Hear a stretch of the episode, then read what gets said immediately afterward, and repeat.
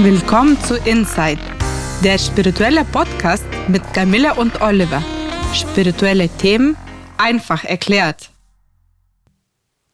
Und heute haben wir zum Thema das spirituelle Bedürfnis. Der Begriff klingt ein bisschen lustig.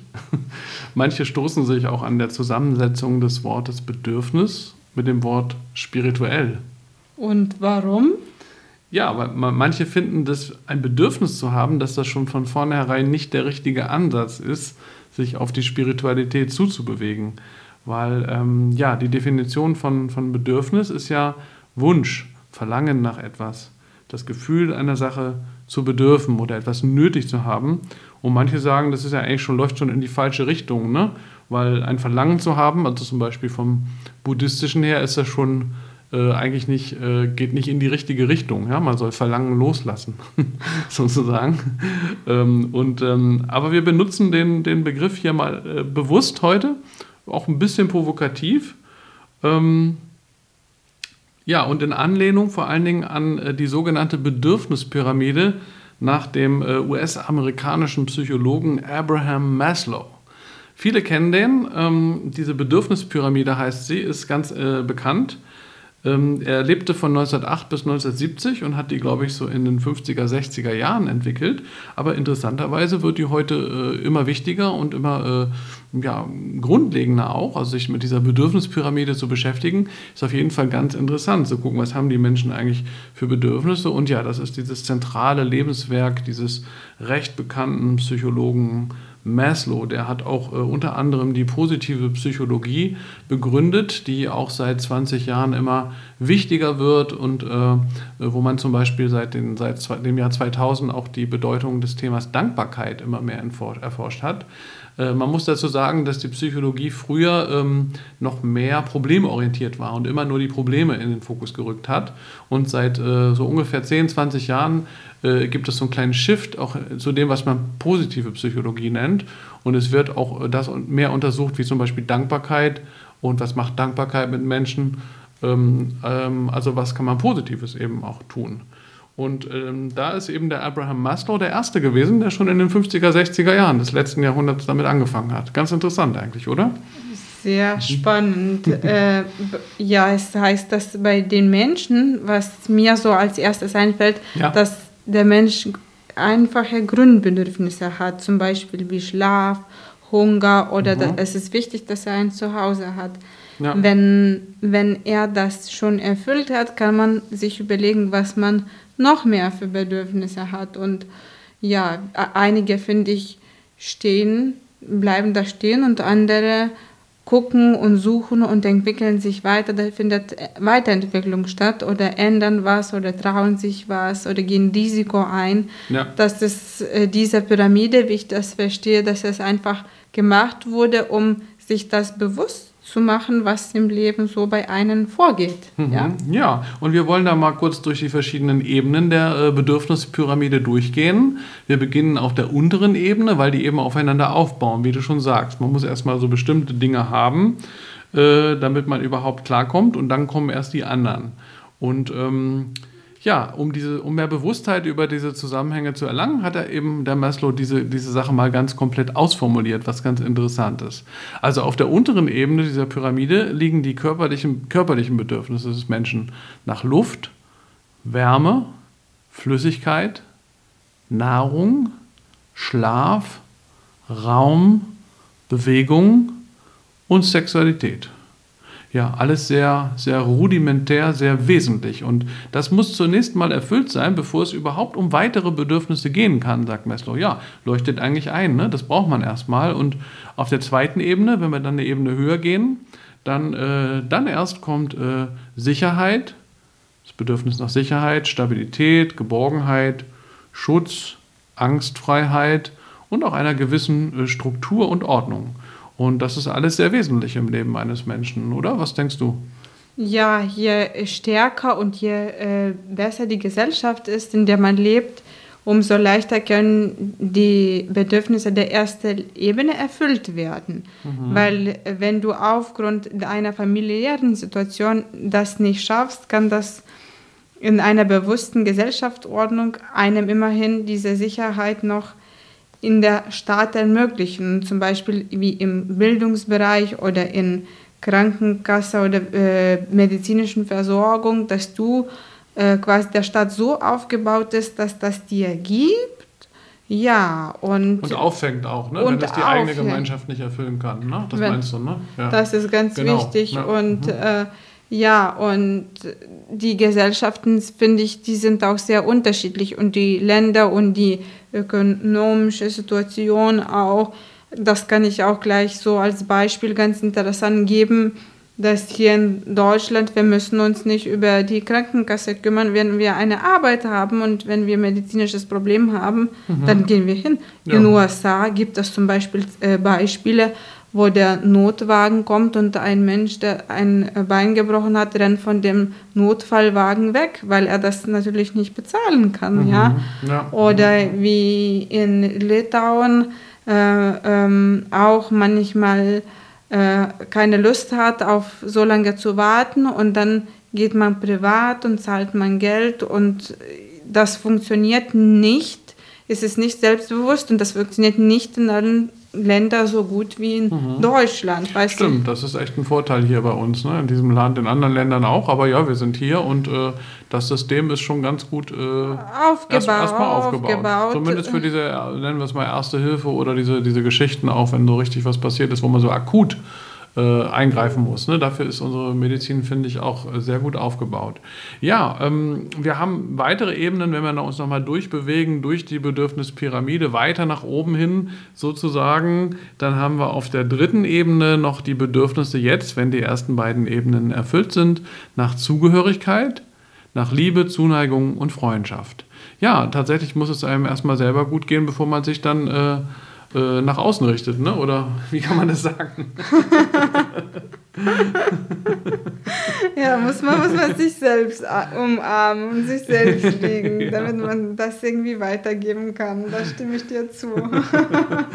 also es ist so instinktiv, ne? Das sind so, ähm, ne? so einfach Bedürfnisse, die so da sind, ne? wo man einfach so funktioniert als Mensch.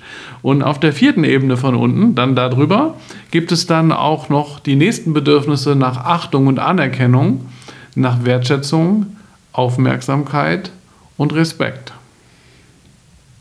ich finde, das sind auch sehr wichtige Bedürfnisse, weil wenn man Erfahrung mit dem anderen Menschen zusammen macht, möchte man respektiert werden, möchte man wertgeschätzt werden, äh, wo wir gerade auch bei der Arbeitssituation hatten, ein, ein mhm. äh, Mitarbeiter ist ausgefallen aufgrund der Krankheit und kam wieder. Ja. Und da, ich finde, der hat eine Wertschätzung verdient, weil er geht jeden Tag zur Arbeit, er gibt mhm. was und er ist da und er ist erreichbar und er kümmert sich. Und ich finde, jeder Mensch hat Respekt und Anerkennung verdient. Ja, genau. Das ist dann auf der, auf der vierten äh, Ebene ähm, zunehmend dann auch möglich, sozusagen, kann man sagen. Und auf der fünften Ebene ist, gibt es dann noch die Bedürfnisse nach Selbstverwirklichung, Talententfaltung und Sinnfindung. Ja, das ist natürlich schon eine Ebene, wo gar nicht alle Menschen hinkommen ne? in ihrem Leben. Ja. Ja, manchmal ich sage, dass diese Ebene entweder passiert. Mhm, ja, genau. oder, ja. oder man strebt die Ebene an. Sie ja. passiert nicht, aber man bemüht sich, ja. oder? ja, und natürlich ist es auch so, ähm, für manche in, in ganz anderen Ländern als hier oder auch außerhalb von Europa geht es ja auch erstmal um, um, um ganz, äh, ganz andere Sachen wie ums Überleben auch erstmal. Das muss man ja auch sehen. Ne? Und äh, wenn das dauernd ums Überleben geht, dann ist Sinnfindung natürlich auch nicht so die Hauptbeschäftigung tagsüber. Ne? Ja. Aber das ist natürlich bei uns anders. Hier ist es tatsächlich so, dass manche auch nicht zur Sinnfindung vordringen, ähm, obwohl sie eigentlich Zeit dafür hätten. Äh, oder eben auch, das ist auch die Frage, wo man den Sinn findet. Vielleicht auch im Hedonismus finden. Ne? Ähm, ja, wie auch immer ist es interessant, äh, dass die meisten nicht wissen, also da endet die Pyramide eigentlich nach Maslow, die ursprüngliche Bedürfnispyramide, aber kurz vor seinem Tod hat Maslow, das wissen die wenigsten, noch eine weitere Ebene in seine Bedürfnispyramide hinzugefügt, und zwar als Spitze, ganz obendrauf, und das hat er genannt das Bedürfnis nach Transzendenz. Wow. Spannend. ja. Äh, das ist, äh, wie gesagt, kurz vor seinem Ende erst passiert. Es gibt also Abbildungen dieser Bedürfnispyramide. Meistens sind es ohne die Spitze Transzendenz, aber die ganz vollständigen zeigen oben die Transzendenz als Spitze. Weißt du, was mhm. mir, worüber ich jetzt gerade nachdenke, über mhm. Mikao Usui, der hat mhm. auch am Ende des Lebens, ja. äh, kurz vor seinem Tod, die Reiki-Methode empfunden. Stimmt, der hat auch lange gebraucht, bis er durchgedrungen ist. Und dann war er auch auf dem äh, Berg, auf der Spitze sozusagen und hat in einer transzendenten Erfahrung, das kann man ruhig so sagen, dann die, die Reiki-Methode äh, vom Universum geschenkt bekommen. Interessant, ja, ein schönes, oder? Schönes, äh, schönes, äh, ja, nicht Gleichnis, sondern schön, schöner Vergleich. Ja. Schöner ja. Vergleich. und ja, ich nenne ja dieses Bedürfnis nach Transzendenz, was Maslow so nennt, nenne ich einfach mal äh, in meinen Publikationen noch immer gerne das spirituelle Bedürfnis. Ja, weil es äh, in jedem Menschen dann doch irgendwie vorhanden ist. Wie gesagt, wenn es immer ums Überleben geht, manche kommen da nicht ganz hin. Aber wir sagen, es ist eigentlich in unterschiedlicher Ausprägung da. Ähm, aber wie wir eben ja auch schon so ein bisschen äh, auch gelacht haben darüber, ja, bei manchen mehr, bei anderen weniger. Ne? Was man da manchmal nicht so versteht, wenn man selber spirituell sehr interessiert ist und die Segnung und das ne, erkennt und wie gut es ist, sich jeden Tag mit Reiki zu behandeln. Und man fragt sich, warum machen das eigentlich andere nicht? Ne? Da muss man immer so ein bisschen aufpassen, dass man auch nicht missionieren will und das wollen wir auch gar nicht und jeder macht, lebt sein Leben, wie er möchte. Aber irgendwie innerlich fragt man sich das manchmal, oder? Ja, ja, da äh, hatten wir auch ein Gespräch jetzt auch mit einer Kollegin. Mhm. Sie meinte, es gibt viele spirituelle Menschen, die da also erzählen über Engel und dass da eine Reinkarnation ist. Ja, aha. Und dann hat sie gesagt, mir gefällt an dir, dass du so grundpositiv bist und dass du das quasi weißt, aber nicht so aufdrängst, sondern mehr so ausstrahlst. Das war so wie Kompliment für mich. Ah, schön, ja. Und mhm. ähm, schön gesagt. Schön gesagt, ja. ja. Und das ist dann quasi, dass man, äh, dass, dass man vielleicht das nicht missioniert, sondern dass man das lebt, dass man das ausstrahlt. Ja. Ja, fand ich äh, sehr, sehr schön gesagt von ihr. Finde ich auch besser. Also die wirklichen äh, Sachen, gerade die spirituellen, äh, zeigen sich ja dann eigentlich, äh, indem man es einfach lebt, ne? finde ich. Wenn man ja. das lebt und lebt, nicht erzählt, genau. dass man das ja. quasi lebt. Nicht von Haustür zu Haustür geht und ständig andere überzeugen will. Machen ja auch einige, kennen wir ja auch. also die einige Religionsgemeinschaften machen das ja. Ne? Also hat er hier schon mal gehabt, ne? so ein klingender Guten Tag, wollen Sie über Gott mit uns reden? ja. Kann man auch machen, aber die meisten finden das ein bisschen aufdringlich und ich finde es auch unnötig. Ne? Man lebt einfach sein Leben und kommt schon in Kontakt ne, mit den Menschen. Ich hm? habe zu ihr geantwortet und gesagt, weißt du was, ich weiß auch, dass es Enkel gibt und dass Reiki gut tut, aber ich behalte es für mich. ja. ja, ja, genau. ja, man kann denen auch antworten, ne, wenn, die, wenn die versuchen, das Gespräch zu suchen. Ne? Ich, äh, ich habe auch einfach mal geantwortet, ja, ich habe da auch eine eigene Meinung dazu, genau. ja.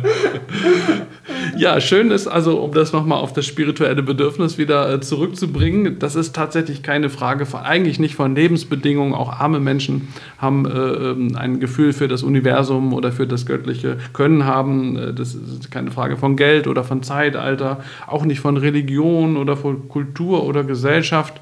Selbst in den kommunistischen äh, Ländern äh, gab es immer auch äh, Kirche und Menschen, die spirituell waren und das sucht sich seinen Weg. Und ähm, ja, es stehen individuell passende äh, Formen zur Verfügung von Spiritualität, um sich je nach seiner eigenen Wesensart, seiner Seelenempfindung auch oder auch spirituellen, kulturellen Prägungen da das Richtige zu suchen. Und ja, bei uns beiden ist das Reiki, wir legen uns gerne die Hände auf und äh, ähm, mögen diese Energiewahrnehmung. Für andere ist das Meditation oder Yoga oder Schamanismus oder auch die Zugehörigkeit zu einer bestimmten Religion, äh, solange das nicht zu dogmatisch ist oder zu missionarisch, warum nicht? Jeder findet seine eigenen Wege, äh, dieses spirituelle Bedürfnis dann äh, umzusetzen. Und tatsächlich findet man in diesem etwas älteren psychologischen Modell nach Maslow eigentlich einen sehr modernen Ansatz, das Spirituelle wieder in die Psychologie zu integrieren, was ja sehr, sehr wichtig ist heutzutage.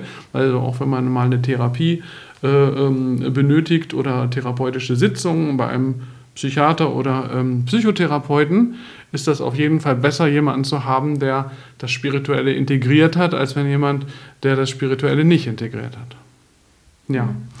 ja. Sehr spannend. Der Mensch will alles erklären, was er so in seinem Leben macht und natürlich möchte er sehr gerne und hat das Bedürfnis, seinen ganzen Leben Sinn zu geben. Ja, das kann man so sagen.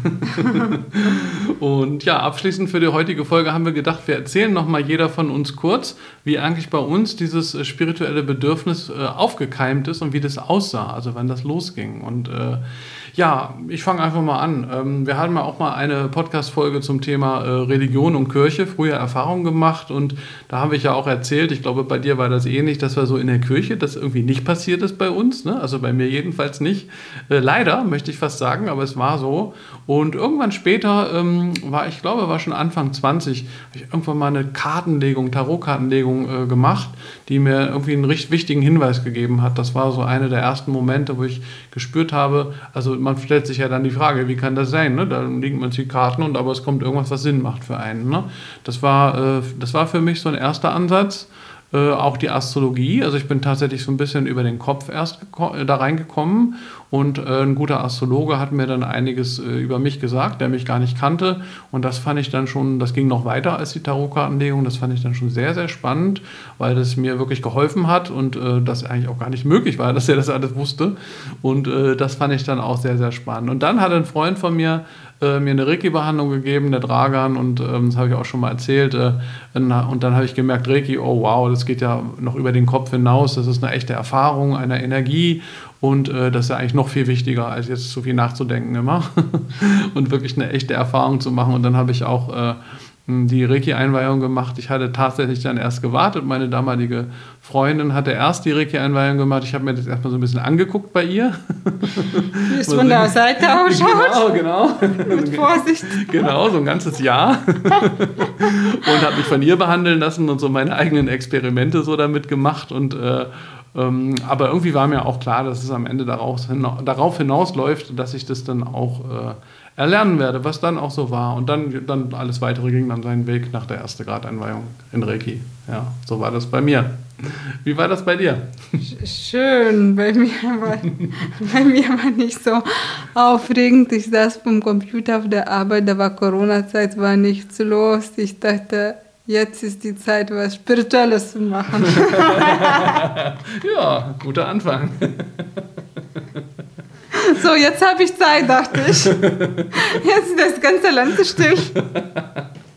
Ja, cool. Und was hast du dann gemacht? Dann war ich zuerst bei der Klangschalentherapie ähm, Ausbildung und äh, einfach mir haben da sehr die Menschen gefallen, mir hat sehr gefallen, was ich gelernt habe es hat sich einfach sehr gut eingefühlt und äh, ich hatte einfach auch gutes Gefühl. Und dann war das mhm. nochmal so, nochmal bestätigt von der Lehrerin, dass sie gesagt hat, oh, äh, bei der Massage ist ihr aufgefallen, wie ich, mit, wie ich arbeite mit meiner ganzen Aura und meinte, bist du auch Reiki-Therapeut? Ich wusste damals nicht, was Reiki ist und dann kam ich nach Hause und dann sagt meine äh, Mitbewohnerin, ich habe einen Reiki-Kurs ausgesucht. Ohne dass sie das wusste vorher. Ne? Ja. So sagt die Lehrerin, dann sagt die Mitbewohnerin. Okay, ja. Und dann kamst du zum Reiki, ne, glaube ich. Ja. ja, das hat sich so, so, so wie roter Faden ja. sich so schön weiterentwickelt, finde ich. Ja. Durch durch die Erfahrung. Mhm. Ja. Und äh, es war eine sehr schöne Erfahrung. Ähm, meine Unsicherheit war, weil ich immer den Glaubenssatz dachte, das können nur Menschen machen, die hellsichtig sind und die schon, wie ich das gerade auch im Podcast gesagt habe, die schon mit Talent geboren sind, was ja. der bei der Maslow-Pyramide, wo, wo gleich ein Sänger geboren ist und der kann mhm. singen. Er mhm. muss gar nicht so viel machen, ja. Mhm. Oder ich dachte, ja. bei solchen Sachen, Energiearbeit, da, da ist einer, der da schon angeborenes Talent macht und die anderen, was haben sie dort zu suchen? Ah, okay, verstehe. Ja. Ah, ja. Aber äh, Stück bei Stück, durch die positive Erfahrung, und auch äh, über äh, die Atmosphäre, über die Erfahrungen, die ich gemacht habe, habe ich den Glaubenssatz, mich von dem Glaubenssatz äh, verabschiedet. Mhm, cool, sehr gut. also schön, dass das passiert ist, meine ich. ja, Reiki ist für alle, ne? Ja. Und andere Sachen auch, aber bei Reiki geht es auch so schnell, ne? An einem Wochenende und dann kann man loslegen, ne? Mhm. Da kann man loslegen, das ist sehr schön, mhm. dass Reiki zu mir gekommen ist oder ich zu Reiki. Mhm, ja. ja, so war das bei uns mit dem spirituellen Bedürfnis. Und ähm, ja, äh, wie war das eigentlich bei euch? Ähm, so, wenn ihr äh, das auch äh, vielleicht kurz schildern mögt, vielleicht auch in irgendeiner Kommentarfunktion auf einer unserer Seiten im Social Media oder so, oder das mit uns teilen mögt, äh, freuen wir uns, ähm, davon zu hören. Ja, schön, dass ihr dabei wart. Wir freuen uns, wenn ihr nächstes Mal wieder dabei seid. In der Zwischenzeit sind wir auch auf Facebook und Instagram. Und wer mehr wissen möchte über Spiritualität Reiki und Soundtherapie, schaut auf www.soundandreiki.de oder www.einfachnurreiki.de.